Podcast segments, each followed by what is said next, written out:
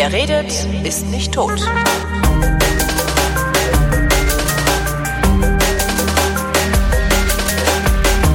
Willkommen zur Wirtschaftskunde, wie immer mit Rüdiger Bachmann und Christian Bayer. Hallo ihr beiden. Ja, hallo zusammen. Ja, hallo. Ich hätte noch mal eine Nachfrage zu Staatsschulden. Und zwar habe ich mich neulich mit einem Freund drum gestritten, wer die Schulden, also jetzt die wegen der Pandemie zum Beispiel, wer die denn überhaupt zahlen muss. Der sagt, unsere Kinder müssen die zahlen und darunter wird die Infrastruktur, Schulbauten und all sowas leiden. Und ich sage, das trifft nur zu, wenn man annimmt, dass es kein Wirtschaftswachstum mehr gibt, weil wenn es Wachstum gibt, zahlen die Schulden sich quasi von selbst. Wer von uns beiden hat recht? Äh, beide. Beide, ja. Beide würde ich auch sagen. Also genau. Äh, ich meine, zahlen muss natürlich, egal ob jetzt gewachsen wird oder nicht, irgendeiner zahlt die Schulden natürlich. Also äh, also beziehungsweise zunächst mal zahlt der deutsche Staat ja die Schulden zurück. Gut. Und der muss sich dieses Geld dann wieder von irgendjemand nehmen, egal ob gewachsen wird oder nicht. Ja? Typischerweise geschieht das in Form von höheren Steuern. Es gibt dann auch noch die Variante, dass man das mit Inflation macht, dann ist es aber eine Inflationssteuer. Die äh, Inflation wirkt äh, ähnlich wie eine Steuer auf eben nominale äh, ja, Assets oder nominale Vermögenstitel.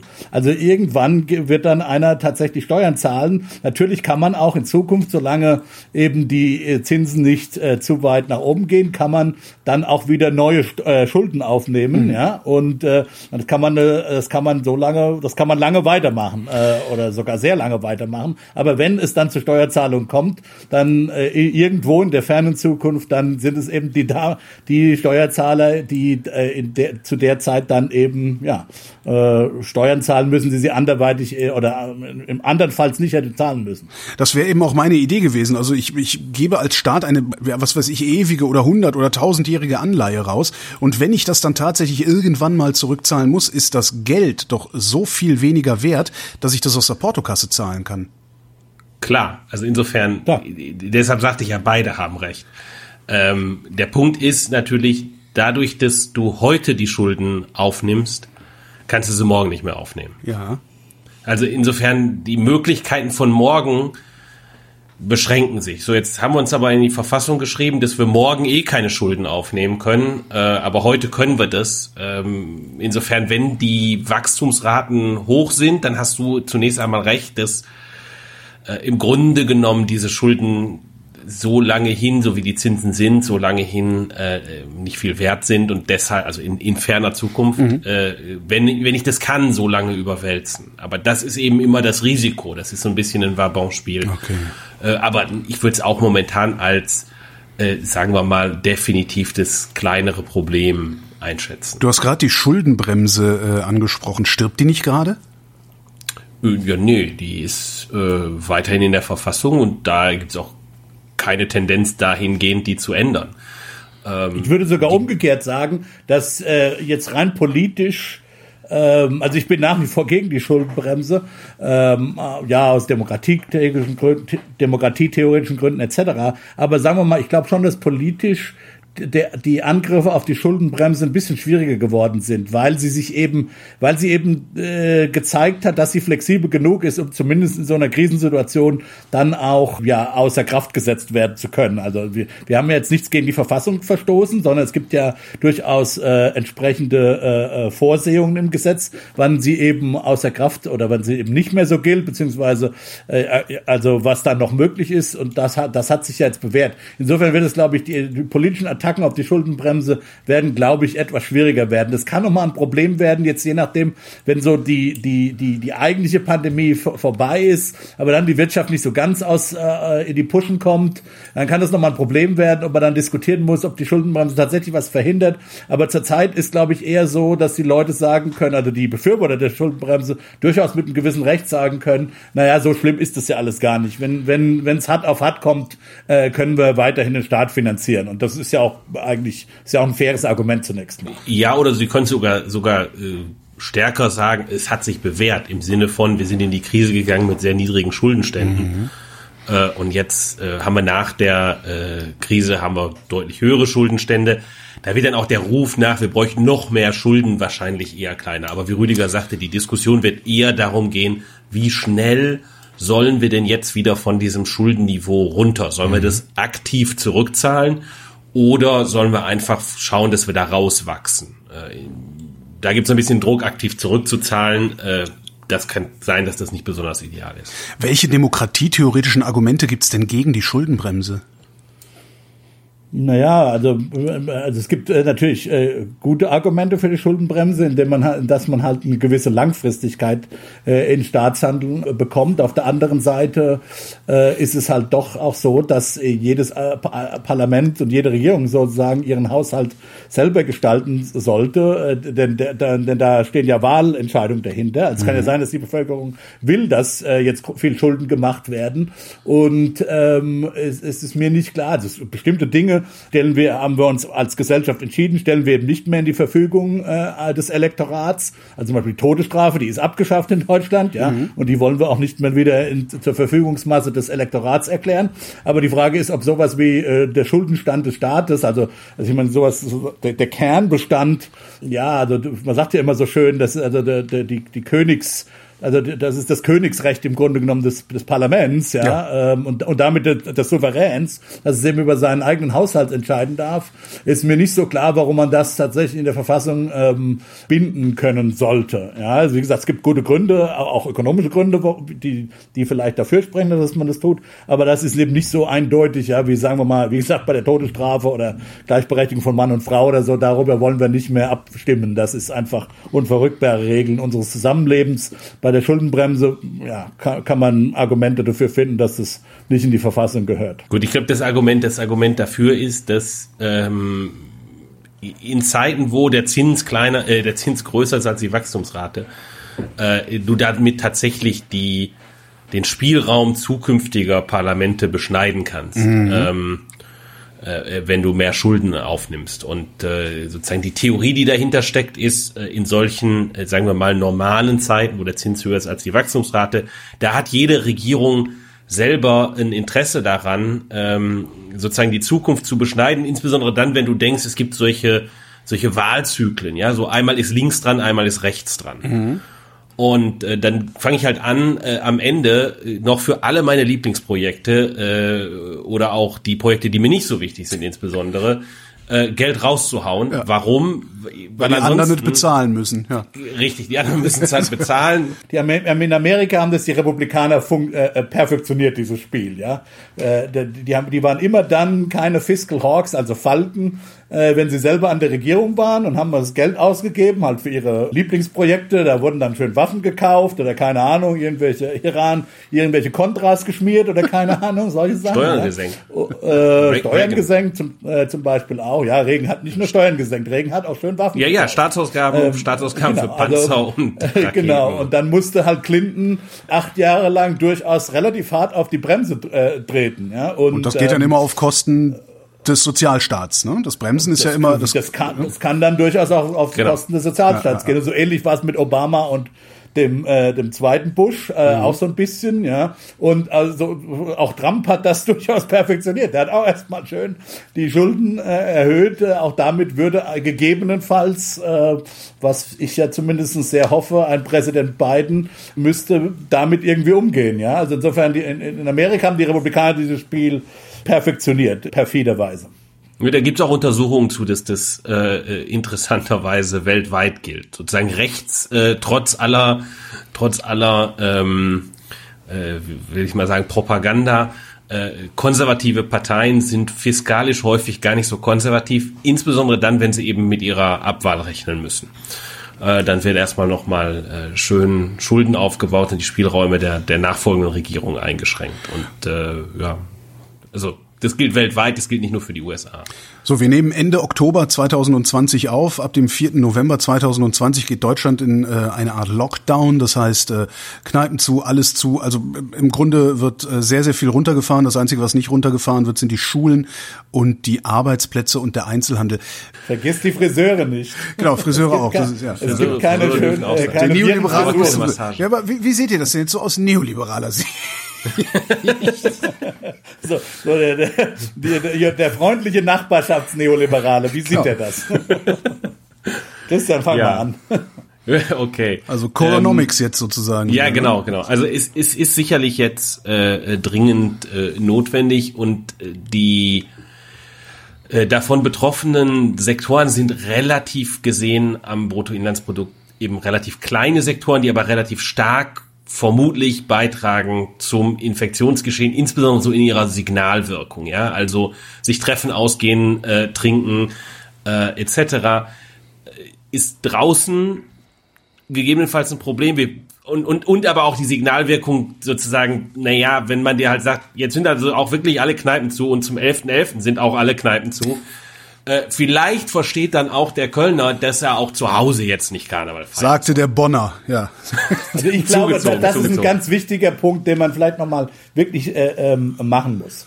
Also ich glaube, wenn man sich tatsächlich, äh, zumindest wenn man sich da ein bisschen anschaut, die Grafiken, wo eigentlich dieses Infektionsgeschehen herkommt, gibt es wenig Evidenz dafür, dass es, die, dass es aus der Gastronomie kommt. Und zum Teil haben die auch relativ, wenn ich es richtig sehe, obwohl ich schon lange nicht mehr in Deutschland war, aber ich sehe es ja auch in den USA, zum Teil haben die durchaus ganz vernünftige Hygienekonzepte äh, ähm, äh, aufgebaut. Also äh, es, es ist nicht jetzt so, dass da unbedingt sozusagen in den Kneipen die Superspreader-Events stattfinden, ist mein Eindruck jedenfalls. Inso, insofern kann man, und das ist halt auch die Kritik, glaube ich, aber ich glaube, was die Regierung hier tatsächlich gemacht hat, und Christian hat es ja schon angedeutet, man hat eben versucht, letztlich äh, zusammen Zusammenkommen, soziale Interaktionen zu besteuern. Ja, und zwar mit einer de facto 100% Steuer für viele, eben für Gastronomen. Man hat halt eben den Leuten gesagt, oder man hat Leute die Gründe genommen, nochmal jetzt in der kalten Jahreszeit äh, vor die Tür zu gehen. Ich ja. glaube, das ist der eigentliche Grund. Ja, Wenn man halt nicht saufen kann, ja, was macht man dann halt? Dann bleibt man halt zu Hause im Zweifelsfall. Und Klar, und säuft äh, dann da. Ja. ja äh, genau, und, ähm, und säuft dann halt da hoffentlich äh, in relativer Allein. Isolation. Genau. Äh, genau. Ich glaube, das ist die eigen, der eigentliche Grund, warum man das so, so gemacht hat. Denn anderen, andernfalls kann man ja diese zum Teil schon merkwürdigen Maßnahmen, also Friseure auf, Massage, Massagesalons äh, zu und solche Sachen irgendwie gar nicht, gar nicht rational begründen. Nee, man kann also, es halt wirklich darum, nicht rational begründen, weil für, für, für alles, was wir hier tun, fehlt eigentlich die Datenbasis. Äh, ich renne ja seit Monaten wahrscheinlich schon rum mit der Arbeitshypothese, dass eigentlich die Schulen die Treiber sind, aber es guckt halt niemand genau hin. Ja, ich habe heute noch ausgegraben, da gibt's, also ich weiß nur nicht genau, ich habe jetzt wieder vergessen, wo die Studie her ist. Ich hatte dir das, glaube ich, während äh, einer anderen Geschichte geschickt, Rüdiger.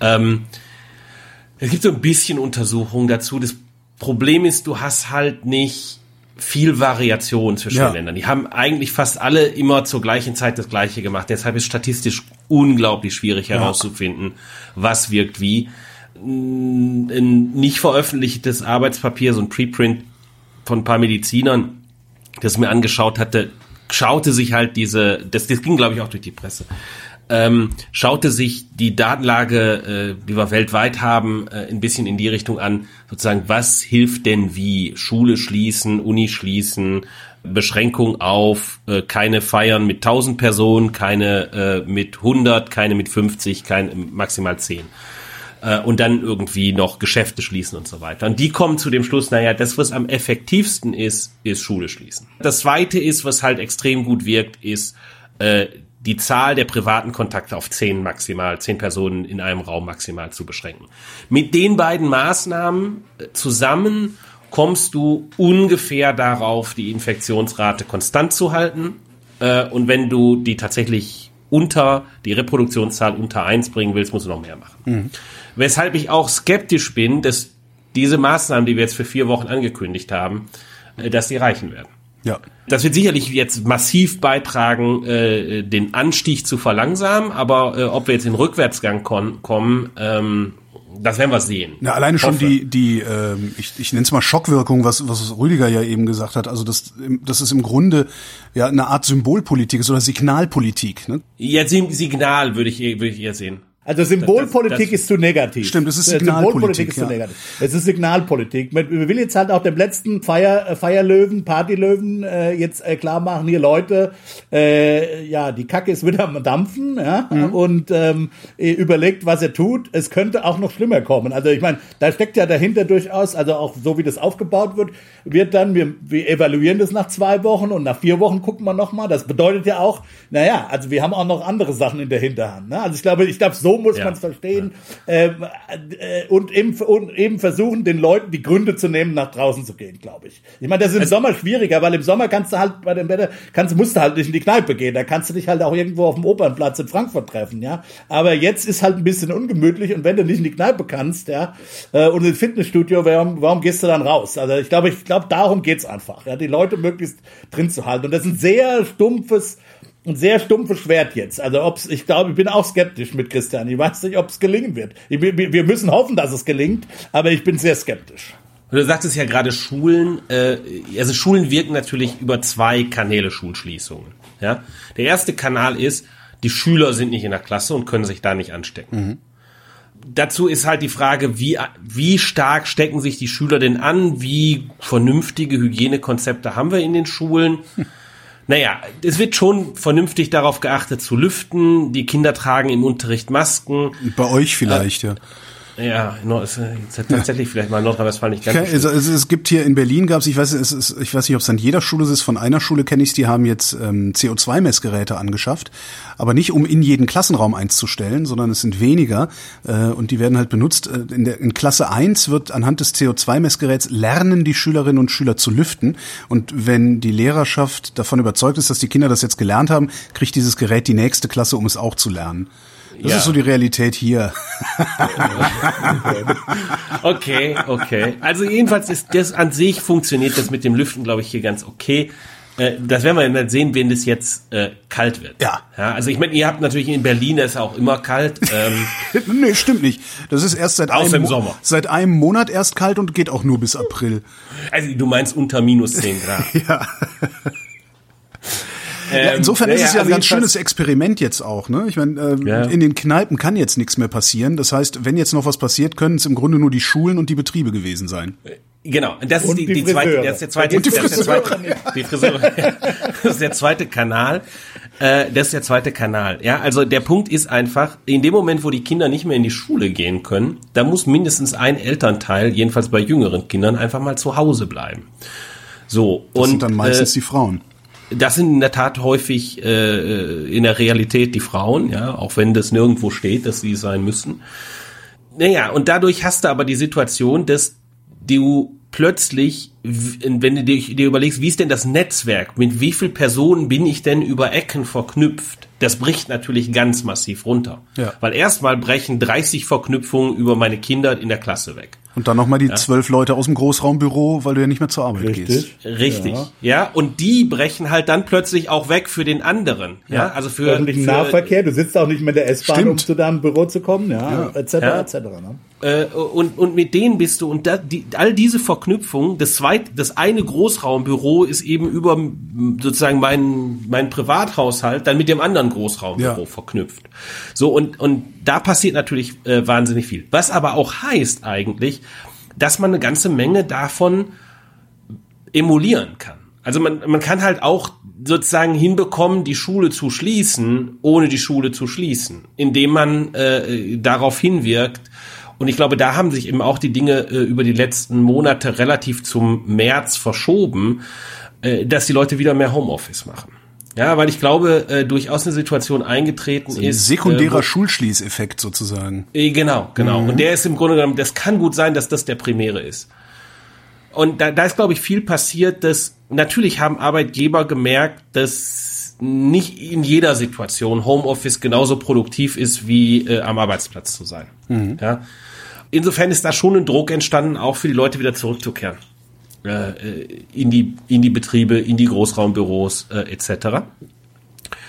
Und äh, ja, da ist, da ist sicherlich, wo wir gesellschaftlich nochmal drüber nachdenken müssen, äh, wie wir diesen, wie wir diesen Effekt äh, hinbekommen, dass die Arbeitgeber verstehen, entweder ihr lasst die Leute jetzt freiwillig zu Hause, frei, freiwillig zu Hause, von zu Hause arbeiten, auch wenn die da nicht ganz so produktiv sind, oder im Dezember bleibt einer zu Hause, weil die Schule zu ist. Äh, also das ist, wo ich, wo ich eher befürchte, äh, wie das, wie das geht. Das andere, was mir momentan fehlt, ist, ist die Perspektive, wenn es jetzt gut Ja. geht. Ja, also Ja, ja, wenn, wenn, wenn das jetzt so toll funktioniert, wie gedacht. Was machen wir ähm, dann im Dezember? was passiert dann im Dezember, genau? Also stell dir mal vor, wir halbieren jetzt die Zahlen äh, äh, bis zum Ende des Monats. Relativ zu, was wir im März erlebt haben, ist das äh, günstig gerechnet. denken. Und das ist die Frage, was machen wir im Dezember? Ich bin immer der Meinung, wenn alle Institutionen die gleichen sind, dann werden die Leute sich auch genauso wieder gleich verhalten. Äh, Das ist so meine Sichtweise als Ökonom auf die Welt. Äh, Das Verhalten wird halt nicht geprägt davon von moralischen Appellen, sondern Von den von, Institutionen. von sondern von den Institutionen.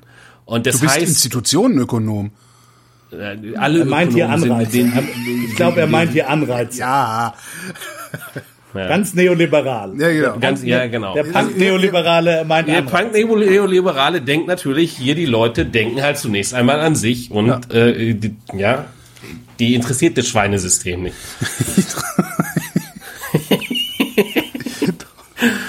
Ja, und äh, ich, deshalb frage ich mich halt, was, was passiert dann? Ähm, und ich sehe halt, weil das ist, was mir fehlt, und das nicht, geht nicht nur um den Dezember, äh, es geht um den Januar, Februar und März sicherlich, bis wir wieder gutes Wetter haben. Ja, und es, es fehlen halt gewisse Dinge. Es wurden halt auch bestimmte Dinge nicht gemacht. Also wir haben, wir reden schon seit März über Testen. Ja, also äh, man muss sich nochmal vorstellen, die Chinesen können, und das hat jetzt nichts damit zu tun, dass das, äh, klar, China hat äh, viele Dinge, die wir nicht haben wollen, und äh, aber das hat jetzt nichts damit zu tun, dass das eine Diktatur ist. Die können innerhalb von einem Wochenende, können die eine 10, 15 Millionen Stadt testen. Warum kann das ein Hochtechnologieland wie Deutschland nicht? Hier ist relativ Das- einfach. Wir haben im, wir haben im Sommer haben wir die äh, äh, auf Druck der Krankenkassen, weil es zu teuer wurde, äh, haben wir die Verrechnungspreise für Tests gesenkt. Wenn ich es richtig gelesen habe. Von 60 auf 40 Euro. Das ist Marktwirtschaft. Ja, äh, das, das Interesse, Testkapazität aufzubauen, wenn der Preis gerade sinkt, Ja. ähm, ist, sagen wir mal, nicht so dolle. Ja, ja, Und deshalb, Womit wir Problem- wieder, womit wir wieder da wären, wo du Problem- sagst, die Leute handeln nicht aus moralischen Antrieben, sondern äh, wegen der Institution. klar. Ja. Das auch, aber ich glaube, es gibt ein anderes Problem, nämlich äh, äh, das äh, habe ich mal so äh, zumindest äh, im Hintergrundgespräch gehört. Es gibt halt dieses Befürchten der Kannibalisierung. Ne? Also die die die Klar. privaten Pharmafirmen wollen halt nicht äh, in Tests investieren, weil sobald der Impfstoff da ist, äh, diese äh, Kapazitäten eben wertlos sind. Und das, wäre eben die klassische Aufgabe für den Staat. Und äh, äh, der Staat hätte das alles bereitstellen müssen. Und das ist eben der Unterschied zu China. Da macht's der Staat. Ja. Gut, der Staat kann sich auch hier, das ist, was ich meine, halt committen zu sagen, wir machen das kurzfristig so wertvoll, äh, indem wir halt, die, die, das kostet euch 30 Euro, den Test durchzuführen, wir zahlen 60. Ich sage nicht, dass der Staat die selber herstellen soll, aber er muss eingreifen, weil der Markt Ja. eben nicht das optimale Ergebnis hier liefert. Ja, also äh, äh, ein Beispiel. Ja, das andere ist, ähm, haben wir wirklich schon die optimale Kapazität von modernen Belüftungsanlagen? Äh, kann man da noch was machen? Ja, Ähm, Wo haben wir äh, diese modernen Belüftungsanlagen?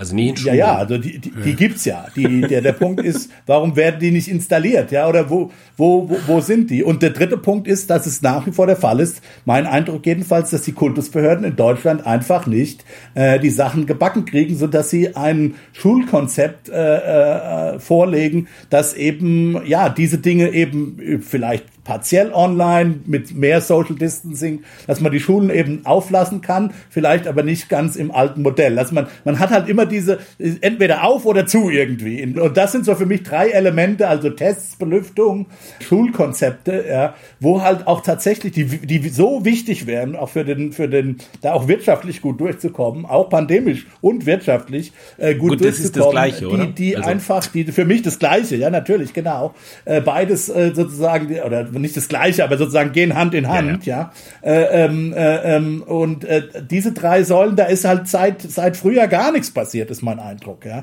Und dann äh, und da, da, das ist genau der Punkt. Was machen wir eigentlich danach, ja? Das ist aber kein ökonomisches Problem, oder? Das ist ein rein politisches Problem. Also ich glaube sozusagen zur, Ja. zur Verteidigung die, der, dieser Kultusbürokratie, die sind halt an ganz andere Frequenzen gewöhnt. Also die, Stimmt. Die arbeiten halt, die denken halt in Dekaden Ja. äh, äh, und nicht in Monaten. Äh, und wenn da was ganz schnell passiert, dann passiert das äh, in fünf Jahren. Ja, aber ich verstehe Insofern, nicht, der- das ist Verteidigung halt- ist, Also irgendwann, man, also dass das im März noch nicht funktioniert hat, ja, das mag ja sein. Aber man hatte jetzt Sommerferien, man hat einen Sommer äh, und es ist ja nicht so, dass äh, auch da kann man mal von anderen Ländern lernen. Also wie gesagt, ich würde jetzt die USA da nicht unbedingt als Vorbild äh, hinstellen. Das ist viel schu- äh, falsch gelaufen natürlich in den USA, aber aus meiner eigenen Erfahrung kann ich immerhin sagen, dass man es über den Sommer hinbekommen hat, ein vernünftiges Online-Konzept zu entwickeln. Und äh, das ist auch durchaus regional unterschiedlich. Also die Nachbar, der Nachbarschulbezirk zum Beispiel hat eher so, hat so ein, ein Mischsystem gefahren, wo eben äh, socially distanced, aber, äh, äh, aber dann doch ein paar Tage in der Schule zum Beispiel Unterricht stattfindet. Also also es ist äh, nicht so, dass man, dass man das nicht hätte machen können. Und die hatten über den Sommer Zeit und ähm, also da, das lasse ich als Ausrede nicht gelten, fi- finde ich. Der Vorwurf, der denen sicherlich zu machen ist, ist, dass sie ähm, eigentlich die Erkenntnis, dass sie in Dekaden denken, hätten, sie hätten Zeit gehabt, aus dieser Erkenntnis den Schluss zu ziehen, Ja, dass man genau. vielleicht Richtig. die Entscheidungsgewalt auf Ebenen verlegt, in denen kurzfristiger gedacht und vor allen Dingen auch agiler gehandelt werden kann. das ist, Zumindest ich, mal temporär für die Ja, Pandemie, ja, genau. ja, Ja, genau. so, Ja. so genau so ist es. Ja. Ähm, Nochmal zum Ökonomischen. Ähm, diese, diese, wir zahlen jetzt 75 Prozent an die Unternehmen, die ähm, über den November geschlossen sind. Ist das nicht zu gießkannig?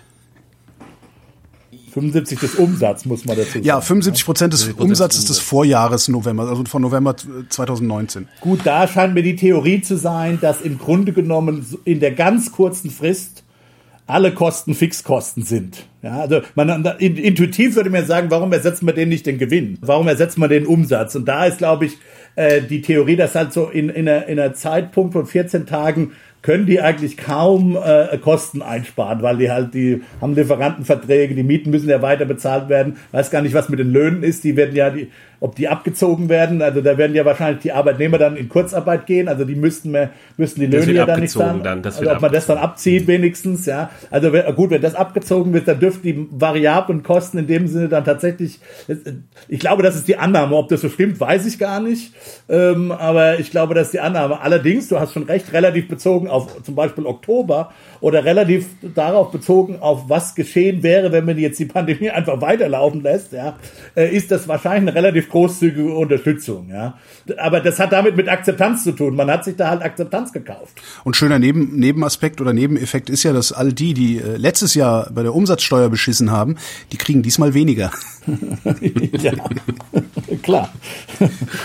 Stimmt.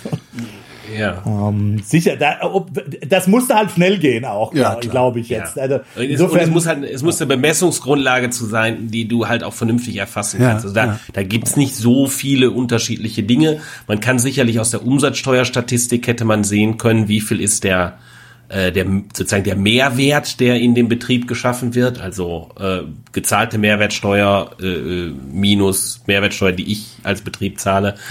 Aber wie Rüdiger schon sagte, die Orientierung ist eben an den da an den Kosten und ich glaube, ähm, Jetzt muss man gucken, was, was konnte man jetzt in der kurz, kürze Zeit äh, äh, hinbekommen. Auch da wiederum hätten wir uns durchaus auch schon im Juni anfangen können, Gedanken darüber zu machen. Aber es gibt in meiner Wahrnehmung der Diskussion so ein bisschen so die Illusion deutscher Sonderhaftigkeit. Wir sind durch das Frühjahr durchgekommen, weil wir toll sind. Ich glaube, wir haben einfach Glück gehabt. Ja, klar. Äh, und deshalb äh, brauchen wir keine Schubladenpläne zu haben, wie das denn geht oder äh, klare Ansagen, Konditionalitäten. Wenn dies passiert, dann passiert jenes. Äh, das ist eine, ein, ein Teil der Diskussion oder ein, ein fehlender Teil der Diskussion, den ich nicht verstehe. Warum man nicht klare Konditionalitäten bereits im Juni nennen konnte. Hast du da eben Ja, schon gesagt, weil wir toll sind. Ja. Ja, Ähm, weil wir toll sind und weil die Politiker natürlich, äh, das glaube ich, äh, eben dann fürchten, dass man halt, äh, wenn man solche Kontinentalitäten ankündigt, dass man halt dann, ja, also der der der Miesmacher ist und dass man eben äh, vielleicht nicht glaubt, dass die Maßnahmen jetzt ausgereicht haben. Also man will ja halt auch immer als Politiker, ist ja klar, irgendwie immer so, eine, so ein Optimismus einfach irgendwie projektieren nach draußen, ja. Und wenn man dann halt so diese Pläne hat, also zumindest, also man hätte sie zumindest in der Schublade haben können. Und die Frage ist, hätte man sie kommunizieren können vernünftig und hätte das oder ich wäre denke, das in der nicht? Demokratie, ja, kann man kommunizieren. Man hätte sie vor allen Dingen nicht nicht kommunizieren können, weil viel zu viele daran beteiligt gewesen wären, die dann wieder irgendwas an irgendeine dieser Zeitungen mit den großen Buchstaben durchgestochen hätten. Und dann hättest du das Ding nicht mehr eingefangen und kontrolliert gekriegt, weil letztendlich Genau. ist ja so ein Plan zu haben, wie er jetzt ausgeführt wird und den dann früh genug äh, bekannt zu machen, das ist ja letztendlich auch eine implizite Steuerung. Ja, weil in dem Moment, wo ich weiß, naja gut, wenn hier die Kacke am Dampfen ist, kriege ich 75 Prozent, ja, dann gib ihm, äh, dann mache ich jetzt erstmal richtig Fettumsatz. Ja, Und das ist ja bezogen aufs der, der letzte November Jahr, war ja, insofern. genau, der November war, 19 war gelaufen. Also Naja, nee, ich meine jetzt, nein, ich meine, da mache ich das, dann, dann, dann mache ich einfach meine Kneipe auf und schere mich nicht um Abstände und sowas. äh, Und zwar so lange, bis Okay. der GAU eintritt, weil Okay. dann kriege ich ja 75 Fair Prozent vom Ja, Vorjahr. gut, aber da würde ich immer denken, das mache ich so oder so. Okay. Ja, ich würde ja immer denken, also ich, ich denke ja immer, die meisten Menschen sind halt nicht lieb. Ja, um es mal äh, freundlich zu sagen. Und deshalb, ähm, ja, würde ich halt denken, ja klar, wenn ich, solange mir niemand auf den Kopf haut, äh, mache ich natürlich, die mache ich keine Abstände, weil ich irgendwie Menschenfreund bin und Christian, Hol- Holger, Holger meint, glaube ich, was anderes. Es könnte natürlich, also stell dir mal vor, die, äh, genauso wie das jetzt, äh, wie Holger das geschildert hat, ja, also die da im Juni machen die da jetzt irgendwelche Geheimpläne und klar, du hast völlig recht, da wird irgendein Typ, irgendein Ministerialtyp oder irgendein, wahrscheinlich noch gar nicht mal ein Ministerialtyp, irgendein Ministerpräsident, der sich Ministerpräsident, halt genau. der sich exponieren will, wird dann das halt durchstechen, ja, oder durchstechen lassen an die Bildzeitung, äh, äh, Sonderpläne oder Geheimpläne und so weiter. Und dann ist natürlich wieder, äh, wenn das mehrmals passiert, dann hast du sowas wie Ökonomen den Delphischen Effekt nennen, ja. Dann heißt, dann wird halt sozusagen angekündigt, dass Ja. die Regierung schon was vorhat. Und dann kannst du natürlich auch Verhandeln ändern. Da sagst du, Das jetzt schere ich, ich ja. mich auch nicht, jetzt schere ich mich auch nicht mehr drum, ja. Das kommt sowieso. Ja, aber weil- weil mein Ja, weil- individuelles Verhalten, die Idee, die Idee, dass ich durch mein individuelles Verhalten den Fortgang dieser Pandemie beeinflussen kann, die muss ja jemand haben, der entweder größenwahnsinnig ist Nein, oder die ein sagen einfach, es kommt sowieso. Die Regierung hat, die Regierung hat Geheiminformationen, ja. Das heißt, der Lockdown kommt sowieso. Die wissen schon, dass es schlimmer wird. Jetzt mache ich es auch erst richtig. Nee, das Äh, meine ich, jetzt- so, so jetzt- meinte ich jetzt- das, so meinte ich das auch nicht, sondern ähm, ich bin Gastronom, also ich habe ein Restaurant und ich kriege gesagt, hier sind hier sind die äh, hier sind die Hygieneregeln, halte ich gefälligst dran, sonst müssen wir irgendwann deinen Laden zumachen. Wenn ich aber weiß, äh, äh, was was sie halt sagen mit so einem Geheimplan wäre, hier sind die Hygieneregeln, halte ich bitte dran, sonst müssen wir irgendwann deinen Laden zumachen, dann kriegst du aber 75 Prozent dessen, was du im Vorjahresmonat gekriegt hast. Nee, dann gut, bin das, ich ja, das sind ja sind ja zwei unterschiedliche Dinge. Ob ich äh, einen Laden zumache, weil der sich nicht an Hygienevorschriften hält, das haben wir ja ständig. äh, Sozusagen, wir haben das Ordnungsamt geht rum und kontrolliert äh, Hygienebedingungen in äh, Restaurants. So, da haben wir jetzt verstärkt verschärfte Hygienebedingungen und dann wird dieser individuelle Laden äh, äh, wird dann halt geschlossen. So, Ich würde jetzt als Ökonom denken, wenn der dieser Gastronom nicht größenwahnsinnig ist, weiß der ganz genau, dass die Hygienebedingungen in seinem Laden ja für die Entwicklung der Pandemie in der gesamten Bundesrepublik Deutschland vernachlässigbar klein Da stimme ich dir zu. Das, So, das und deshalb wird der aus rationalen Gründen sich immer gleich verhalten. Ob ich sage, wenn wir eine bestimmte, äh, ein bestimmtes Infektionsniveau erreichen in der Zukunft, dann mache ich alles zu. Also all diese, deshalb glaube ich halt auch, sind, laufen all diese Appelle an, oh, ihr müsst euch jetzt wohl verhalten, die laufen halt ins Leere. Die Leute, warum ver- verhalten sich die Leute, wie sie sich verhalten? Weil sie erstens Angst davor haben, wie die Pandemie ist, also krank zu werden selber, ja, und sie haben Angst vor Strafe. Das sind die beiden zentralen Motive, warum sich die Leute vernünftig verhalten. Weil, weil sie individuell Angst haben, krank zu werden. Deshalb äh, haben sich auch zunächst einmal im, im Sommer und frühen Herbst und so, äh, als man die Ansteckungsgefahr halbwegs gut selber steuern konnte, da haben sich zunächst einmal die jungen Leute angesteckt. Es ist als Ökonom wundert, wundert mich das überhaupt nicht, weil das die Leute sind, die individuell, persönlich jedenfalls so wie kommuniziert wird an Informationen, äh, kleine Schäden davon tragen. Ich glaube, wenn es um Aufklärung geht äh, und darüber ähm, das Verhalten zu beeinflussen, dann hätte es eher darum gehen müssen, denen zu sagen, hört mal zu, was wir nicht wissen ist, wie hoch äh, die langfristigen Hirnschäden sind, Genau. die Und ihr davontragen könnt. außerdem wird man davon impotent. Richtig, richtig. Damit, gut, aber da, während, während äh, letztes nicht unbedingt belegt ist, scheinen diese Geschichten mit den Hirnschäden jedenfalls eine sehr ernsthaft äh, diskutierte Mhm. äh, ähm, Auswirkung zu sein von dem, was ich lese. So, und äh, das ist natürlich so, dass da ich als junger Mensch muss ich natürlich besonders stark darüber nachdenken, ob ich nicht dauerhafte Schäden davon trage. Äh, die sind für mich, also so, so ein IQ-Verlust ist natürlich für jemanden, der 20 ist, viel, viel teurer äh, als für einen Rentner. Ähm, als für dich. Als für uns beide. Als für mich, ja, auch als für mich, ja. als wir, wir haben, aber, wir sind, haben Lebenszeitanstellungen. Aber wo du teurer sagst, diesen Preis muss er ja auch erstmal begreifen. Und kann mir nicht vorstellen, dass ich mit 20, wenn du mir gesagt hast, hör mal, Freundchen, du wirst jetzt dümmer und zwar 10 Prozent und darum wirst du äh, in deiner beruflichen Zukunft nicht so erfolgreich sein, wie du hättest sein können, blablabla. Wenn ich 20 bin, dann halte ich mich doch sowieso für unsterblich, dann ist mir das doch egal mit dem IQ. Also es würde weiß ja auch nicht. nicht. Weiß ich das nicht. ist also, natürlich ein Problem, natürlich. Äh, natürlich gibt's den Effekt gibt's, aber aber ich glaube, der ist partiell. Natürlich, wir wissen ja auch aus Studien, dass auch das 20-jährige Hirn noch nicht völlig ausgereift ist und insofern andere Risikoeinschätzungen hat mhm. ähm, wie ein erwachsenes Gehirn. Das ist völlig klar. Ähm, insofern ähm, habe ich da auch mal eine Zweifel. Wir sehen das ja auch an jetzt gerade wieder an den Universitäten in den USA. Ich meine, da die das ja mehr oder weniger die das Wiederaufmachen äh, gescheitert ist, jedenfalls dann, wenn man es an den reinen Fallzahlen misst. Ja, also ich glaube, was ganz gut gelungen ist, jetzt um auch unseren beim eigenen Beispiel in Notre Dame äh, zu, äh, zu, zu, mal zu erzählen. Also was was ganz gut gelungen ist, ist tatsächlich den den Spread auf die auf die Community zu verhindern. Also es ist meistens bei den Studenten geblieben. Ja, also und da denen ist halt auch nichts passiert, weil sie in der Tat jung sind. Ob die später Gehirnschäden äh, oder IQ-Verluste haben, das wird das wissen wir noch nicht. Ja, aber es ist schon klar klar, dass äh, letztlich äh, diese jungen Leute äh, feiern wollten und das war letztlich nicht zu verhindern. Und ähm, aber was eben gelungen ist, dass man es eben geschafft hat, die dann doch irgendwie so zu isolieren, dass eben die die älteren äh, ja also die Fakultätsmitglieder und so weiter oder die Angestellten der Uni eben nicht so stark oder gar nicht betroffen waren. Insofern äh, äh, das Glas halb voll äh, beziehungsweise halb leer. Also ähm, je nachdem, wie man sich das anguckt. Also, aber wenn man die, die Fallzahlen anguckt, dann äh, muss man einfach zugestehen, dass es nicht möglich war, äh, die jungen Leute vom Feiern abzuhalten. Gut, deshalb würde ich ja immer denken, äh, ist halt das Problem, dass du, äh, wenn, wenn du halt sagst, ich mache nur Lösungen, wo ich entweder zumache oder ganz aufmache, äh, dann kriege ich eben äh, da durchaus ein Problem, weil in dem Moment, wo ich ganz aufmache, bin ich wieder in der Situation, wo die Leute sich halt treffen, Kneipe äh, äh, oder sonst wie äh, und eng feiern und die, die Ansteckungssituation sich, sich gleich fortsetzt.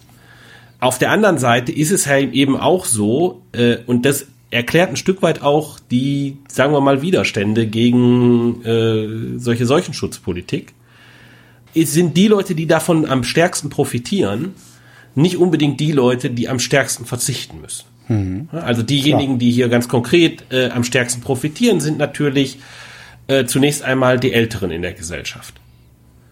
Und ähm, und am wenigsten. Wenn das mit deinen Hirnschäden nicht so der Fall ist, ja. Genau. Das genau, wissen genau. wir aber noch nicht. Ja, genau, das wissen wir nicht. Aber zunächst einmal das, was irgendwie offensichtlich ist, ist, dass die über 65-Jährigen, äh, die haben substanzielles Risiko zu sterben, wenn sie, wenn sie erkranken.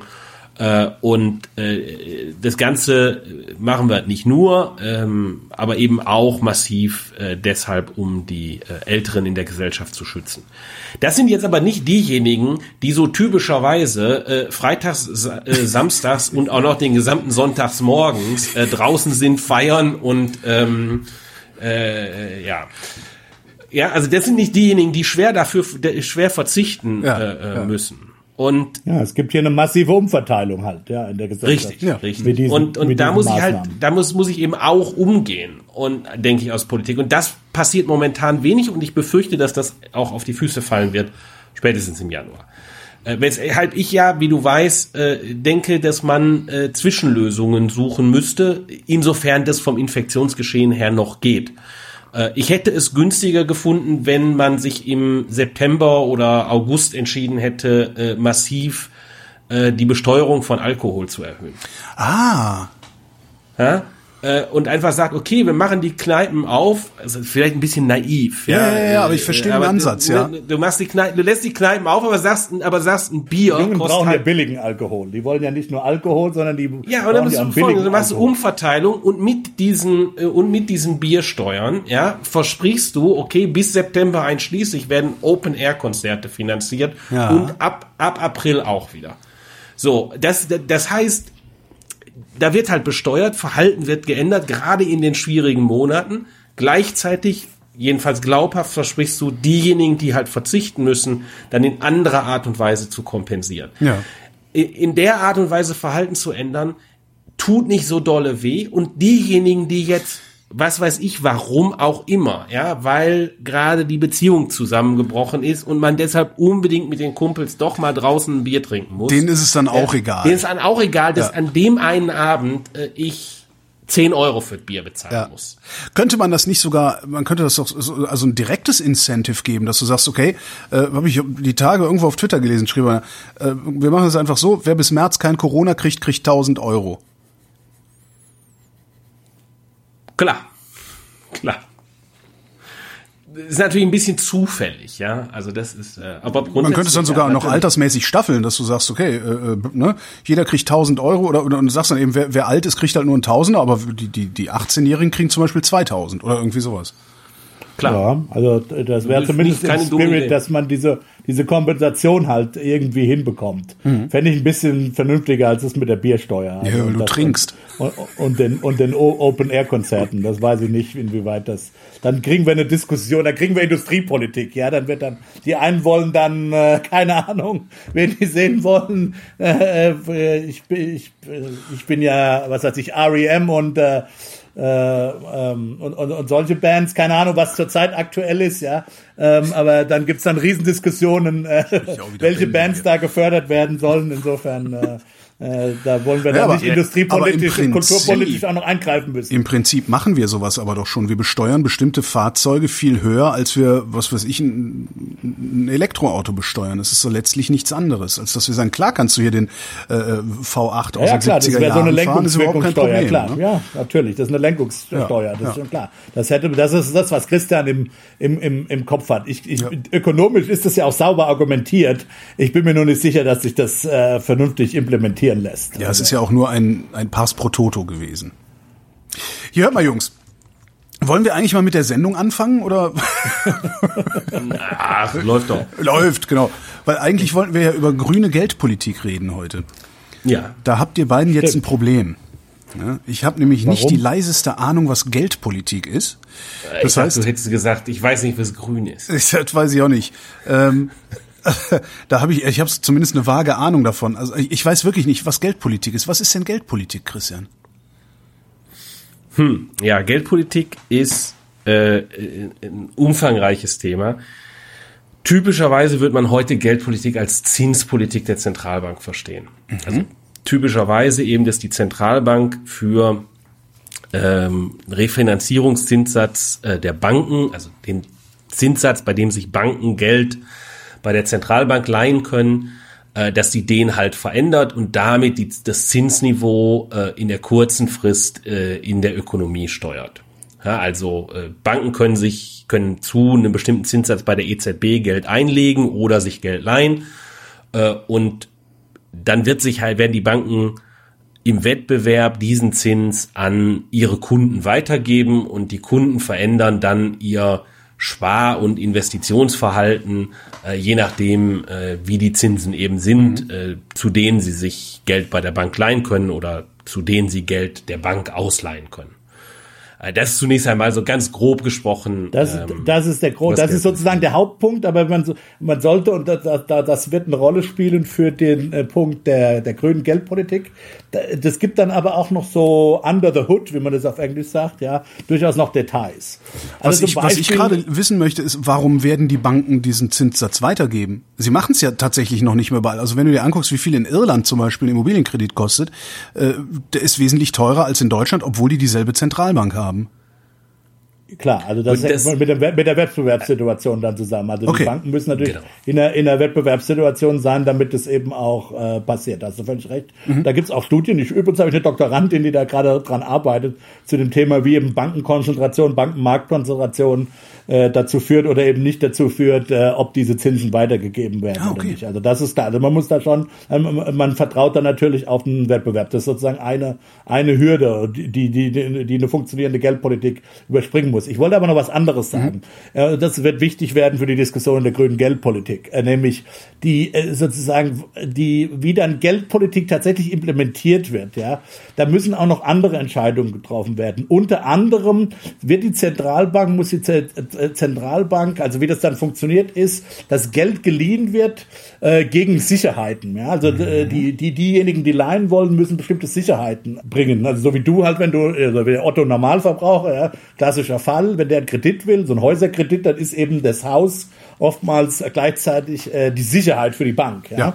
Ähm, und deswegen will die Bank halt auch genau wissen, was das eigentlich wert ist. Und die Zentralbank, und das ist jetzt ganz wichtig, die kann jetzt ähm, sozusagen festlegen, was sie genau als Sicherheit mit welchen äh, in welchen Anteilen anerkennt. Typischerweise sind solche Sicherheiten dann eben Anleihen, die die Banken halten, Staatsanleihen typischerweise oder eben auch Unternehmensanleihen und solche weiter. Und die Zentralbank kann in ihrem, äh, das ist sozusagen im Hintergrund, das ist auch Geldpolitik, wird aber gerne sozusagen spielt nicht im Vordergrund statt. Das hört man, das ist, man, das wird nicht in der Börsen, in, in Börsennachrichten kommen. Ja, der Leitzins wird in Börsennach, in den, die sogenannten Leitzinsen, die werden dann in den Börsennachrichten kommen. Aber im Hintergrund kann, eben die Zentralbank steuern, was sie eben äh, sozusagen jetzt als diese Sicherheit, auf Englisch nennt man das Collateral anerkennt, ja. Und da ist, das ist auch so ein Punkt, der dann eine Rolle spielen wird für, das ist eben auch Geldpolitik, ja. Und das ist, glaube ich, äh, einer der Ansätze sozusagen, wo auch die sogenannte grüne Geldpolitik dann eben ansetzen will. Das würde bedeuten, also grüne Geldpolitik würde ich jetzt dann so verstehen, dass ähm, die Zentralbank sagt, ja klar, liebe Bank, du kriegst von mir Geld, aber ich nehme als Sicherheit nur, keine Ahnung, Anleihen von vom Biobauernhof. Grob Genau. form- formuliert, das ist so Grob- ungefähr grob die Idee. ja. Darf Äh, die, Zentralbank das? Das ist die gute Frage. Genau, das ist äh, das ist Das ist eine Frage, die finde ich relativ langweilig. War die erstbeste. Die Frage ist, darf sie das, sollte sie Nein, das? nein, das nein, die verstehe, versteh mich nicht falsch. Verstehe versteh mich nicht falsch, weil es gibt da eine Diskussion drum, es gibt da eine Diskussion drum, äh, die Leute, die die Zentralbank, die die Idee von grüner Geldpolitik kritisieren, äh, die haben so eine legalistische Sichtweise. Die sagen, das darf die Zentralbank. Ach, das will ich, das, das, das meine ich damit gar nicht, sondern also ich habe das so verstanden, dass die, dass die Zentralbank unabhängig von der Regierung, also unabhängig, ja, unabhängig von der Regierung sein soll. Und wenn man sagt, wir machen jetzt grüne Geldpolitik, dann ist das ja im Zweifelsfall unmittelbar Politik, die da passiert. Ja, natürlich ist Geldpolitik ist immer Politik. Aber zunächst einmal, glaube ich, sollte man erstmal sagen, dass man weiß, dass zwischen den Dingen, die als äh, Sicherheit zugelassen sind bei der Zentralbank und den äh, Vermögenstiteln, die gerade nicht mehr als Sicherheit zugelassen sind. Also nimm halt äh, Unternehmensanleihen äh, und dann müssen die ein bestimmtes Sicherheitsniveau erreichen. Das sind diese Ratings, ne? und so AA und so. Ja. Und das ist natürlich, die Welt ist, ist nicht so diskret. Ja, das ist irgendwie plötzlich macht's da so einen Schritt auf der Treppe runter, sondern, nee, es gibt halt Anleihen, die sind gerade ein bisschen unsicherer. Wirecard. Ja, ähm, nee, ja, du würdest halt, normalerweise würdest du halt denken, würdest du halt denken, der Preis von solchen Anleihen, der sollte eigentlich kontinuierlich sich verändern Ja. in dem Risiko. Ja. ja Wenn es ein bisschen riskanter ist, dann sollte der halt ein bisschen niedriger sein. Ja.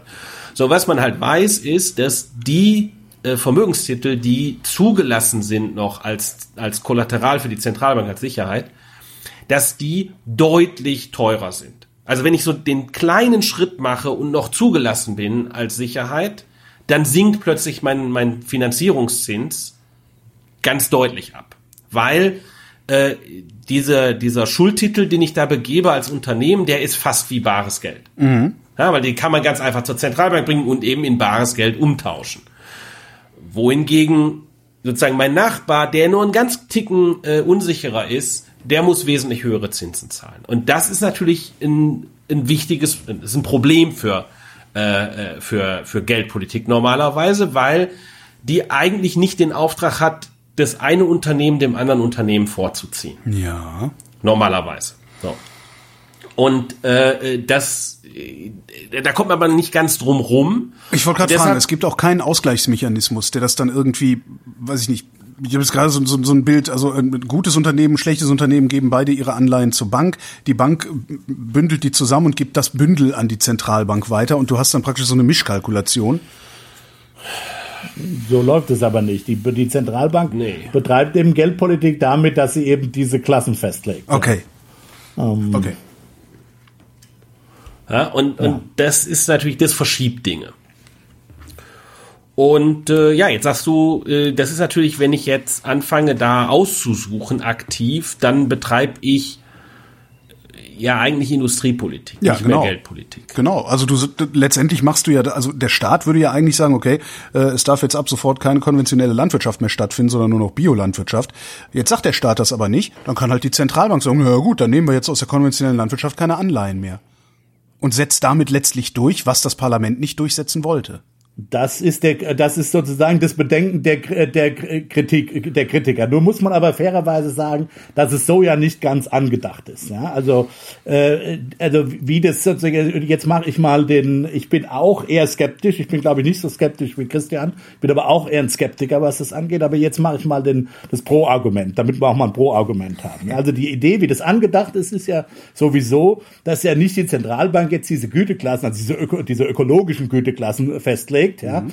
sondern also es gibt auch da gibt es sozusagen zwei ähm, zwei sozusagen äh, Schubladen. Das eine ist natürlich, dass man äh, durchaus argumentieren kann, dass eben Umweltrisiken, Klimarisiken, also wenn du in einer bestimmten Branche bist, ja, ähm, dass dein Unternehmen, dein Geschäftsmodell dadurch einfach riskanter wirst. Ja, also weil du, was weiß ich, weil du an der Küste sitzt und eher überschwemmt wirst oder weil du halt von Hurricanes betroffen bist oder, oder solche Sachen. Ja, also wenn, ein, wenn, wenn das der Fall ist, äh, dann kann natürlich sein, dass die Zentralbank und zwar in ihrem normalen Risikobewertung, beziehungsweise also die Ratingagenturen dann in ihrem normalen Risikobewertungs äh, äh, Verfahren zu äh, äh, Bewertungen kommen über Unternehmensanleihen, die zunehmend auch, sagen wir mal, ökologische Risiken, die dann zu ökonomischen Risiken werden. Ja, also in dem Moment, wo sozusagen die die Ratings auch ökologische Risiken oder äh, oder Umweltrisiken von Firmen mit berücksichtigen, wird die Geldpolitik im Grunde genommen automatisch grüner. In so. Ja. Das ist der eine Punkt. Ja.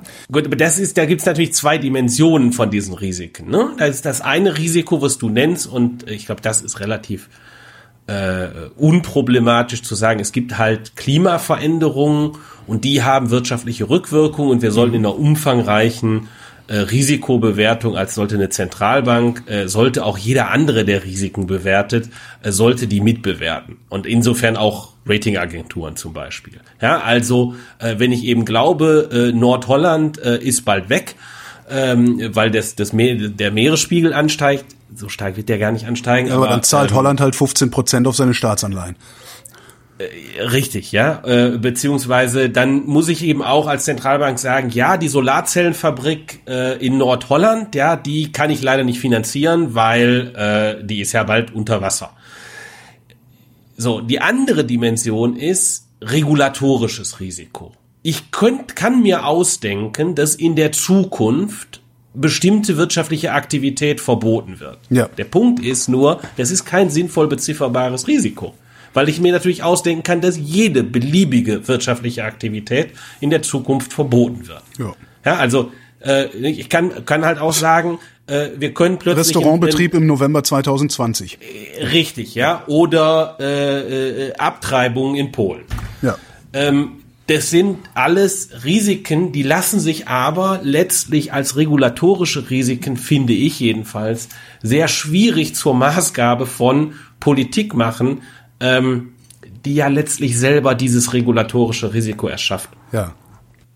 Gut, das sind natürlich andere Politikinstitutionen. Aber gut, ich wollte jetzt noch, das ist der, das ist der eine Punkt. Also diese, diese die ökologischen Risiken, die zu ökonomischen Risiken werden. Und die, wenn man das richtig macht oder vernünftig macht, und da kann man, da, das, das ist eine offene Debatte, ob das die, die Ratingagenturen schon gescheit machen, ja, oder ob es da vielleicht auch ein Marktversagen gibt. Ähm, das ist zumindest mal eine Debatte, die man haben kann. So, kann man denen vertrauen? Ist die eine Frage. Und die zweite Frage wäre, ja. können die überhaupt so fein granulieren, auch das ist eine, das sind alles berechtigte Fragen, aber über die kann man zumindest nachdenken und ja. kann eine, eine vernünftige gesellschaftliche und auch fachwissenschaftliche Debatte haben. Mhm. Jetzt kommt aber der Punkt. Einige sagen, nee, den kann man nicht vertrauen. Und das, da wird, da wird jetzt die grüne Geldpolitik sozusagen direkt grün, ja äh, wir machen, äh, äh, wir machen, zwar legt die Zentralbank selber nicht diese ökologischen Risiken fest, aber das macht letztlich äh, die EU. Da gibt, es gibt ja sozusagen einen Push auf EU-Ebene, wenn ich das richtig verstehe, in der Kommission,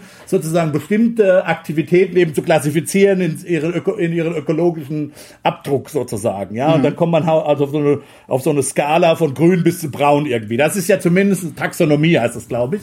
Also das ist ja so ein Bestreben in der EU-Kommission, die das eben fest festlegen will. Ja, und das soll eben dann auch zur EU-Politik werden, dass eben bestimmte Aktivitäten, wirtschaftliche äh, Aktivitäten, die als braun klassifiziert werden, möglichst abgebaut werden. Okay? Mhm. Und jetzt sagt halt, sagen jetzt die Befürworter, wenn die Kommission das macht, und das ist die, das, ich glaube, das ist jetzt der, der positive, das positive Argument, ja, wenn die Kommission das macht, dann bedeutet das, dass das dann zur allgemeinen Wirtschaftspolitik der Kommission wird. Und es steht tatsächlich im Vertrag, dass die EZB, solange Preisstabilität gewährt ist, sie die allgemeine Wirtschaftspolitik der EU unterstützen muss. Und in diesem Sinne würden dann die Befürworter sagen, naja, wenn die Kommission uns diese Taxonomie vorgibt, muss, sollte das möglicherweise dann auch in unserer Bewertung von bestimmten Aktivitäten eine Rolle spielen und wir sollten die EU-Kommission unterstützen. So, jetzt kommt Christian und sagt, das mag ich nicht. Ich hätte auch noch eine Frage wenn die Europäische Union, wenn die Europäische Union sowas so festlegen würde, also praktisch einen Kriterienkatalog äh, in Energieeffizienzwert wie beim Kühlschrank, sowas, dann müsste aber doch diese Energieeffizienztabelle eine Art Verfassungsrang bekommen, damit die nächste Kommission das Ding nicht einfach wieder ändert. In dem Sinne, wie Christian eben gesagt hat, dass du einfach nicht weißt, was in Zukunft ein A-Plus-Kühlschrank ist und was nicht. Ja, das kommt sicherlich noch hinzu. Das kommt noch sicherlich hinzu. Aber äh, aber aber äh, es gibt halt mehrere Dimensionen, wo das aus meiner Sicht halt fehlläuft, das Argument. Das erste Argument ist, dadurch, dass die Kommission festlegt, es gibt A, B, C, D äh, Energieklassen, äh, ist noch nicht festgelegt, dass ähm, äh, ich nicht auch Aktivitäten in der D-Energieeffizienzklasse ausüben darf. Ja, also wir haben so eine Taxonomie haben wir für Häuser, aber ich darf immer noch Effizienzklasse G Häuser kaufen. Ja, und du brauchst so, nur die ähm, deutsche Automobilindustrie angucken, die unterlaufen sowas ja regelmäßig. Genau, genau. So jetzt in dem in dem Moment ist es also ne in dem Moment, wo äh, ein zuständiger Gesetzgeber,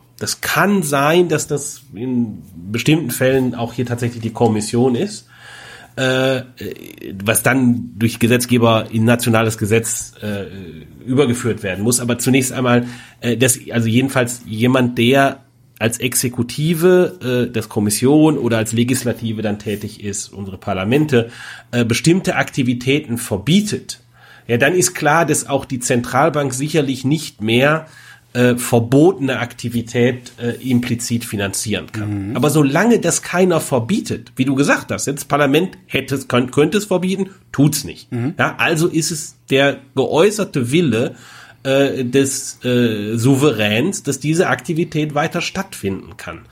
Warum darf jemand in Frankfurt morgens aufstehen und sagen, ja, wir hatten uns überlegt, die Kommission hatte so gesagt, das sind so unschöne Aktivitäten, wir machen jetzt Industriepolitik, damit die unschönen Aktivitäten nicht stattfinden. Industriepolitik, die jederzeit das Parlament durchführen kann.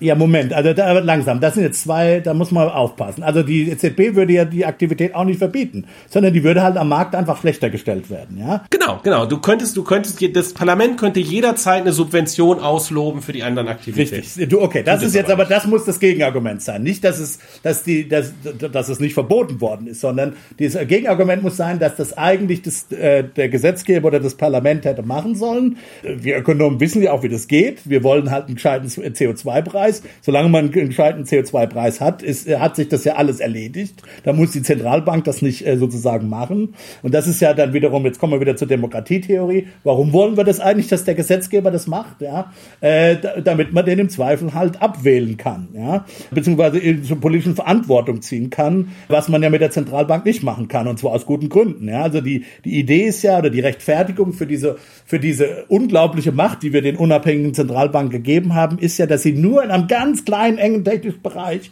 der zwar sehr wichtig ist für die Makroökonomik, aber letztlich doch in einem ganz engen technischen Bereich diese sehr, sehr, sehr unbeschränkte Macht haben. Das ist auch nicht ganz unbeschränkt. Natürlich müssen sie sich auch parlamentarisch öfter wie immer mal rechtfertigen. Aber die Begründung ist eben, dass diese Macht zwar in dem kleinen Bereich relativ stark ist, äh, wenn nicht gar absolut, äh, aber dann eben dafür sehr klein. Das ist ja die Idee, ja. Und ähm, so, jetzt kann man natürlich sagen, also äh, und dann ist eben die Sache, im Prinzip wissen wir, äh, wie es geht. Eigentlich sollten die Parlamente endlich oder die Exekutiven endlich dafür sorgen, dass wir einen gescheiten CO2-Preis haben. Dann äh, hätten wir diese Diskussion überhaupt nicht, meiner Meinung nach. Dann wäre ja alles erledigt, ja.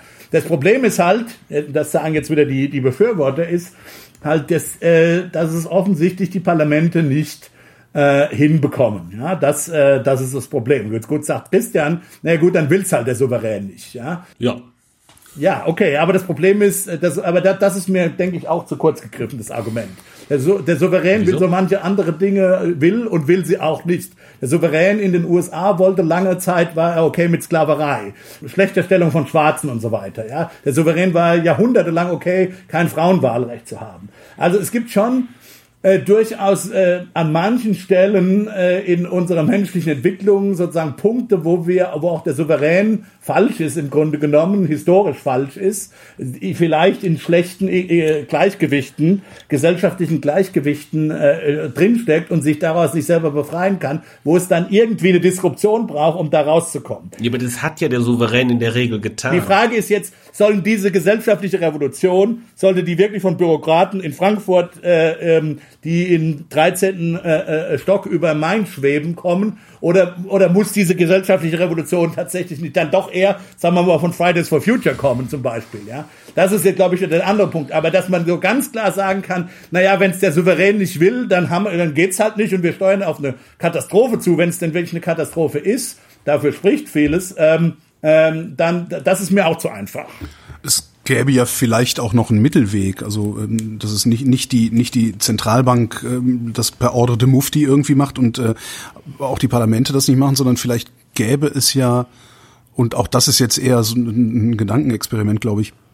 Vielleicht gäbe es ja auch die Möglichkeit, dass man im Rahmen einer äh, EU-weiten Volksabstimmung die EZB mit genau diesen Rechten ausstattet und die so eng definiert, dass sie sie kaum missbrauchen kann. Das kann ich mir, das, sowas kann, sowas kann ich mir vorstellen. Ich würde das nur nicht, ich würde es nur nicht bei der gleichen Institution äh, haben wollen. Also ich bin, ich bin halt, ich bin halt, ich bin halt skeptisch äh, gegenüber diesen Großinstitutionen grundsätzlich.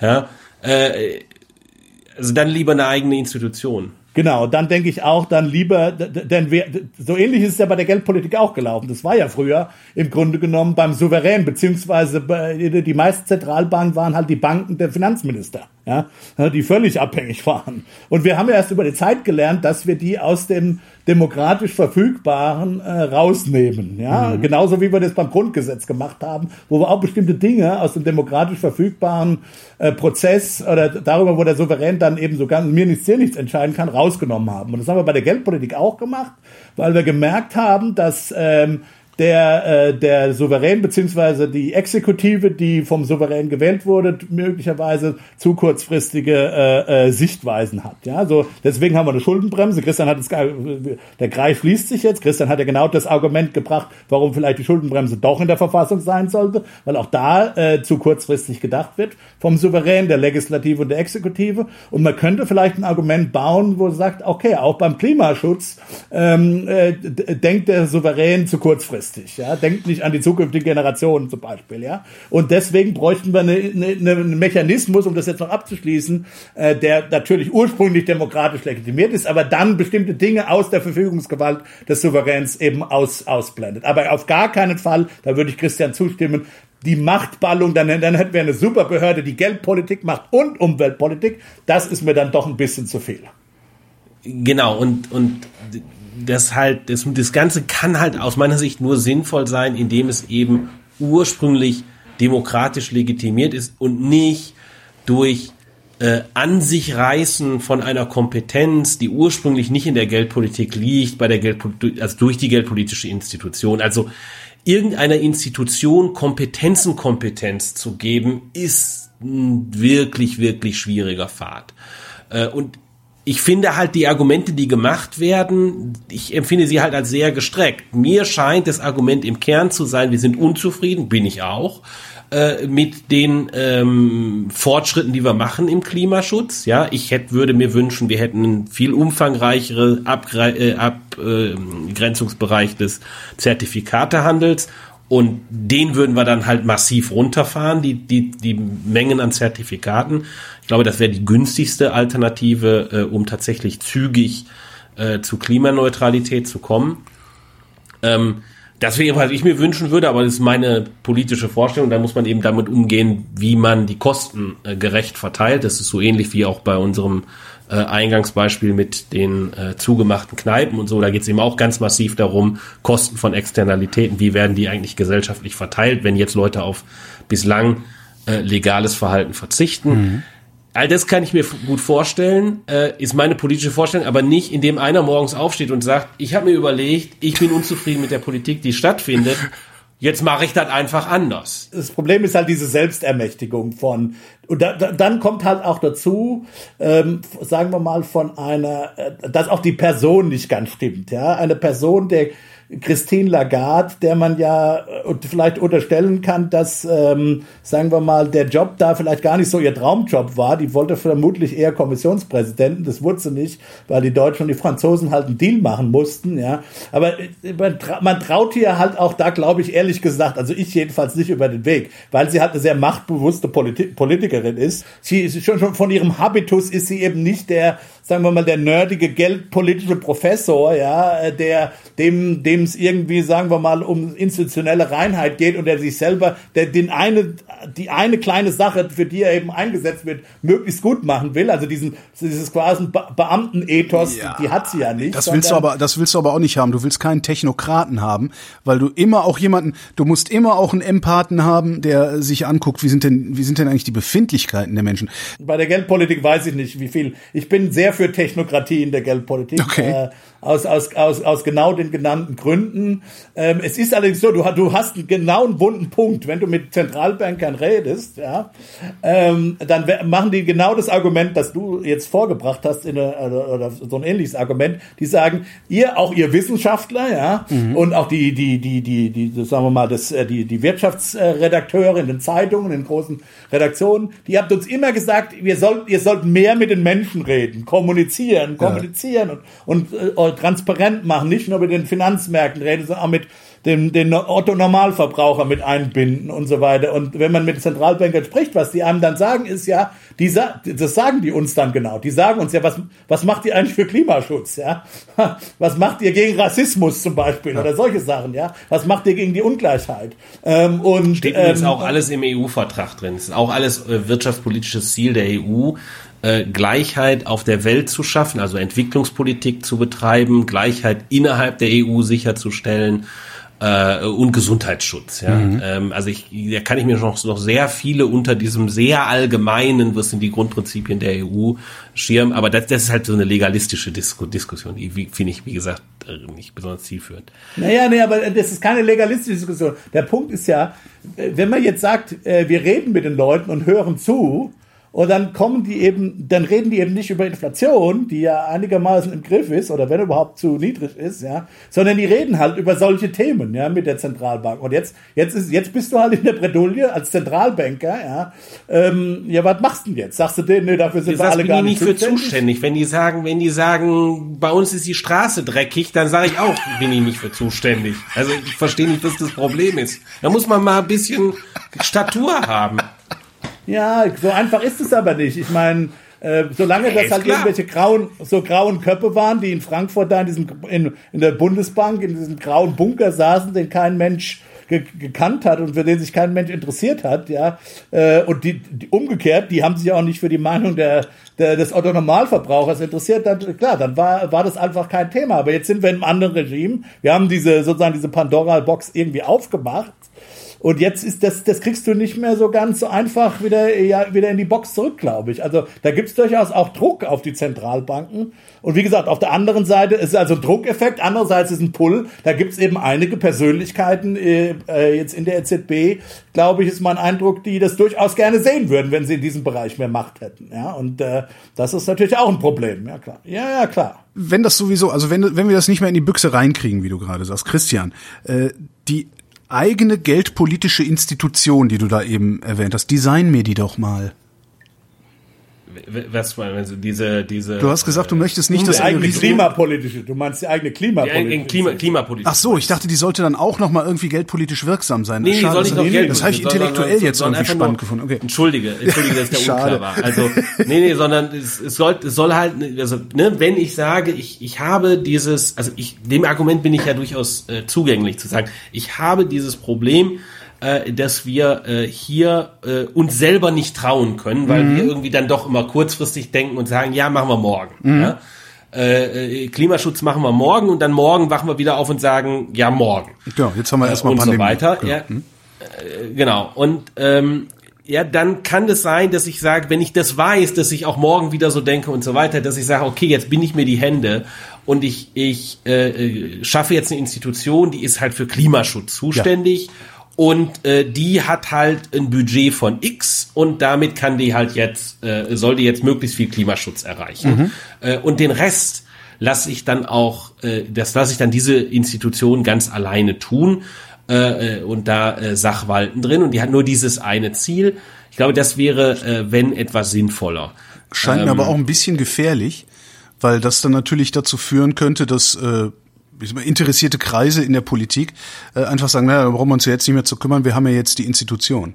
Gut, solange die das, solange die das halt durchsetzen kann, so wie letztlich eine äh, Zentralbank Geldpolitik durchsetzen kann oder ein Verfassungsgericht die Verfassung. Mhm. Ähm, also wir haben ja solche Institutionen, die äh, aus dem politischen Prozess herausgenommen sind, weil wir halt uns selber nicht zutrauen, äh, uns an die vorgeschlagenen Regeln dauerhaft zu halten, wenn wir diejenigen, die über diese Regeln wachen, äh, wenn wir die halt ähm, in den politischen Prozess äh, reinschieben. Ja. Wie das praktisch gehen würde, weiß ich nicht. Das ist sicherlich äh, hochgradig pro problematisch und kompliziert. Ähm, ein Stück weit haben wir das aber durchaus ja gemacht. Wir haben äh, festgelegt, und da ist auch ganz schwer dran zu rütteln, weil das über internationale Verträge festgelegt ist. Wir haben festgelegt, äh, jedenfalls für längere Zeitintervalle, wie in bestimmten Industrien äh, der CO2-Ausstoß ist in der mhm. gesamten Europäischen Un Union.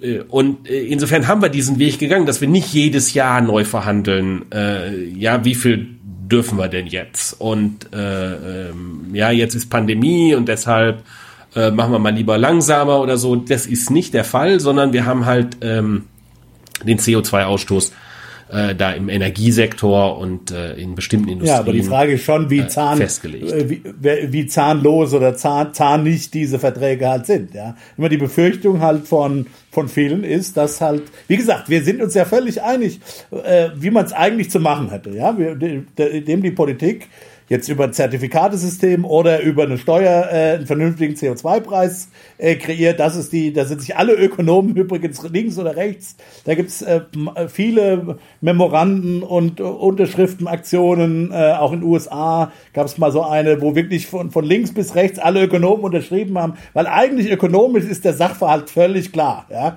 Ähm, da gibt's wenig, wenig Diskussion, was zu tun ist. Ähm, das Problem ist halt, wo es, es, es scheint eben nicht so zu sein, dass dieser politische Prozess es schafft, äh, einen vernünftigen CO2-Preis zu etablieren. Das ja, wer bremst denn da denn dann? Ich glaube, Politiker bremsen da. Und zwar deshalb, weil ein CO2-Preis ein unglaublich langweiliges Instrument ist. ja, äh, äh, weil äh, sozusagen, also hier ist wie Ökonomen sich das vorstellen. Du setzt halt diesen Preis oder du setzt halt die Menge fest. Mhm. Da kann man ja darüber diskutieren, wo der Vorteil von Menge versus Preis ist. Äh, aber letztlich ist es fast das Gleiche. Und danach machst du nichts mehr. Ja, also insbesondere machst du nicht noch, dass du sagst, ich lege die Zertif ich lege fest, wie viel CO2 der äh, europäische Kraftwerkssektor, also zur Stromproduktion, ähm, ausstoßen kann. Und danach subventioniere ich die Solarzelleninstallation auf Hausdächern. Mhm. Das ist gegeben diese Politik, ist das eine äh, relativ sinnfreie äh, Geschichte. Oder ich subventioniere äh, das Bauen von Windkraftanlagen. Ja, das Warum? subventioniert sich dann ja selbst. Richtig. Ja. ja, das heißt, ich ändere null am CO2-Ausstoß. Gibt sogar. Aber du wirst Details, garantiert, du wirst Ganze garantiert abgewählt bei der nächsten Wahl, weil äh, irgendjemand es so weit ausschlachten wird zu sagen, seht ihr, der hat alles teurer gemacht. Naja, ist nicht unbedingt der Fall, sondern du verteilst natürlich auch Subventionen. Also irgendwelche Ja. äh, südwestdeutschen Hausbesitzer finden dich total klasse, wenn du denen sagst, guck mal, jedes Dach von euch hat jetzt plötzlich äh, 30.000 Euro zusätzlichen Barwert. Du, was auch immer du mit dem Geld machst, aber du kriegst erstmal äh, Subventionen geschenkt äh, und im Kraftwerkssektor ändert sich der CO2-Ausstoß null. Es gibt sogar äh, recht perverse Effekte hier, äh, auch wenn wir ein bisschen abdriften. Ähm, die sind, die gehen in die Richtung, dass äh, da gibt es so technische Details. Äh, diese Zertifikate, die kann man auch einlegen äh, im Grunde genommen in einer Art Bank. Ähm, und die haben so eine Art negative Verzinsung auch. Also äh, wenn ich die da halte, dann geht da immer ein Stück weit von verloren. Und dann wird tatsächlich, je mehr äh, wir von den Zertifikaten versuchen in die Zukunft zu schieben, umso weniger CO2-Ausstoß gibt es in der Zukunft. Clever. Ja, äh, äh, genau. Und äh, das passiert momentan relativ massiv, äh, äh, weil ähm, der ursprüngliche Plan war, viel mehr CO2 heute auszustoßen in diesen Sektoren, äh, als wir tatsächlich ausstoßen. So, und das schieben wir jetzt diesen, diesen Satz an äh, Zertifikaten vor uns her. Jetzt gibt es ganz perverse ökonomische Effekte. Wenn ich ankündige, in der Zukunft äh, Aktivität zu subventionieren, die den Stromverbrauch, sagen wir mal, senkt Ja. äh, oder äh, die zusätzlichen Ökostrom produziert. Wenn ich diese Subvention ankündige für die Zukunft, dann weiß ich, wird in der Zukunft der Preis dieser Zertifikate niedriger. Wenn der aber in der Zukunft niedriger wird, der Preis, dann lohnt sich für mich weniger, das Zertifikat sozusagen auf der Bank liegen zu haben. Ja. Das wird ja wertloser. Ja, klar. Also verbrauche ich heute mehr. Aber wenn ich jede Tonne CO2, die ich heute verbrauche, äh, produziert, we- also wenn ich die nicht heute verbrauchen würde, dann mache ich halt nicht eine ganze Tonne CO2 in der Zukunft mehr, sondern weniger als eine Tonne. Dadurch wird das Zertifikat insofern dann aber wieder mehr wert. Genau. Also, weil das die Zertifikate, die, die werden halt knapper dann für die Zukunft. Die werden für die Zukunft knapper und im Gleichgewicht spielen sich jetzt neue Preise ein. Aber was auf jeden Fall passiert ist, dadurch, dass ich halt die Zertifikate in der Zukunft billiger mache, indem ich zusätzlichen Ökostrom in der Zukunft subventioniert anbiete, ähm, verschiebe ich zunächst einmal CO2 Produktion sozusagen von der Zukunft nach heute, Ja. aber ich verschiebe sie halt so, dass ich in der Summe mehr CO2 produziere. Also sozusagen dieser, diese Mechanismen können dann zum Teil recht perverse Effekte äh, produzieren, die auch, glaube ich, relativ schwierig zum Teil im poli- politischen Prozess äh, zu diskutieren sind. Da ist viel einfacher zu diskutieren, die, die, äh, die Frage, die Journalisten äh, gerne dann äh, Politikern stellen, ja, wie stellen sie sich denn vor, den CO2-Ausstoß zu reduzieren? Und naja, in so einer marktwirtschaftlichen Logik ist eigentlich die einzig sinnvolle Antwort, die ein Politiker darauf haben äh, soll, das weiß ich nicht. Genauso wenig, wie ich weiß, wie wir 100.000 Liter Milch in der Zukunft produzieren. Ich bin nämlich kein Bauer. Ja. Aber das ist halt eine, eine Antwort, also in der Form wäre, käme sie sehr arrogant rüber, aber äh, ja, du verstehst, was Ja, der ja, Punkt ja, ist. es ist halt eine Antwort, die sich, die, die klingt halt nach unfähig sein, Ja. aber es ist die einzig ernsthafte äh, Antwort, die sich in so einem System ergibt. Und deshalb ist das nicht besonders beliebt, weil äh, Detailregulierung, die äh, können halt viel mehr Aktivität äh, von politischer Seite äh, äh, zeigen. Ja, Also ich sage, ja, Zeigen, wir bauen jetzt ja. dann irgendwie, äh, wir bauen jetzt, ich habe jetzt entschieden, wir bauen da äh, irgendwie ein Windkraftwerk und hier bauen wir Solarzellen und dann ähm, machen wir noch dieses oder jenes, ähm, viel stärkere direkte Aktivität von Politikern.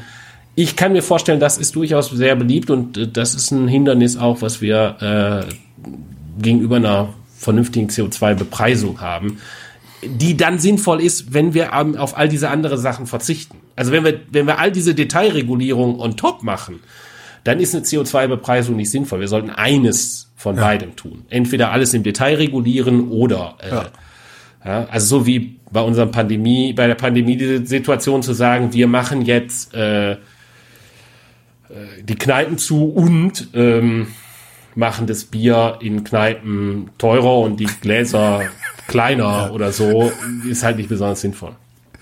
Wie kommen wir jetzt wieder zurück zur grünen Geldpolitik oder waren wir damit durch? Weiß ich nicht.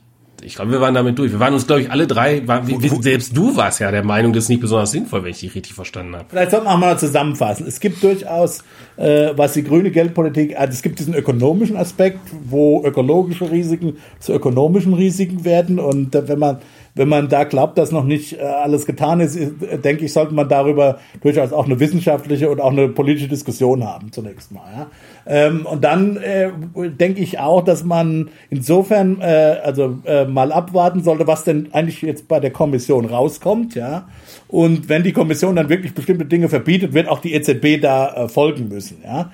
Ähm, äh, ansonsten ist eben die Frage, ob alles, alles, was darüber hinausgeht, ist in der Tat die Frage, ob das äh, äh, tatsächlich am optimalsten bei der EZB äh, angesiedelt ist. Auf der anderen Seite ist halt, das ist jetzt vielleicht meine persönliche Meinung, der Handlungsdruck schon groß.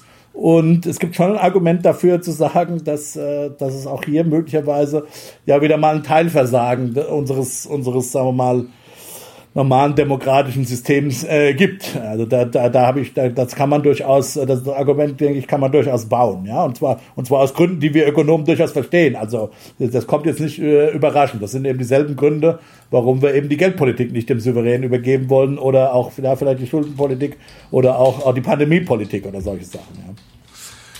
Ja. Ähm, wa- was, was, Christian, was soll das überhaupt heißen? Sogar ich äh, äh, hätte gesagt, oder sogar ich würde da wenig von. Hältst du mich für einen Kryptokommunisten oder was? Klar, aber, aber logisch. On that note. Jetzt ist Christian weg. Jetzt ist Christian ist weg? Christian ist wirklich weg. Christian ist wirklich weg. Gut, dann. Dann, äh, Glaub- ja, dann, dann beenden wir jetzt einfach die Sendung. Ne? Ähm, Christian, auch so wo sehen, auch immer ja. du gerade bist, vielen Dank. Rüdiger, ich danke dir. Wir hören uns spätestens einen Monat wieder. Genau, vielen Dank, Holger. Tschüss. Und euch danken wir für die Aufmerksamkeit. bleibt gesund.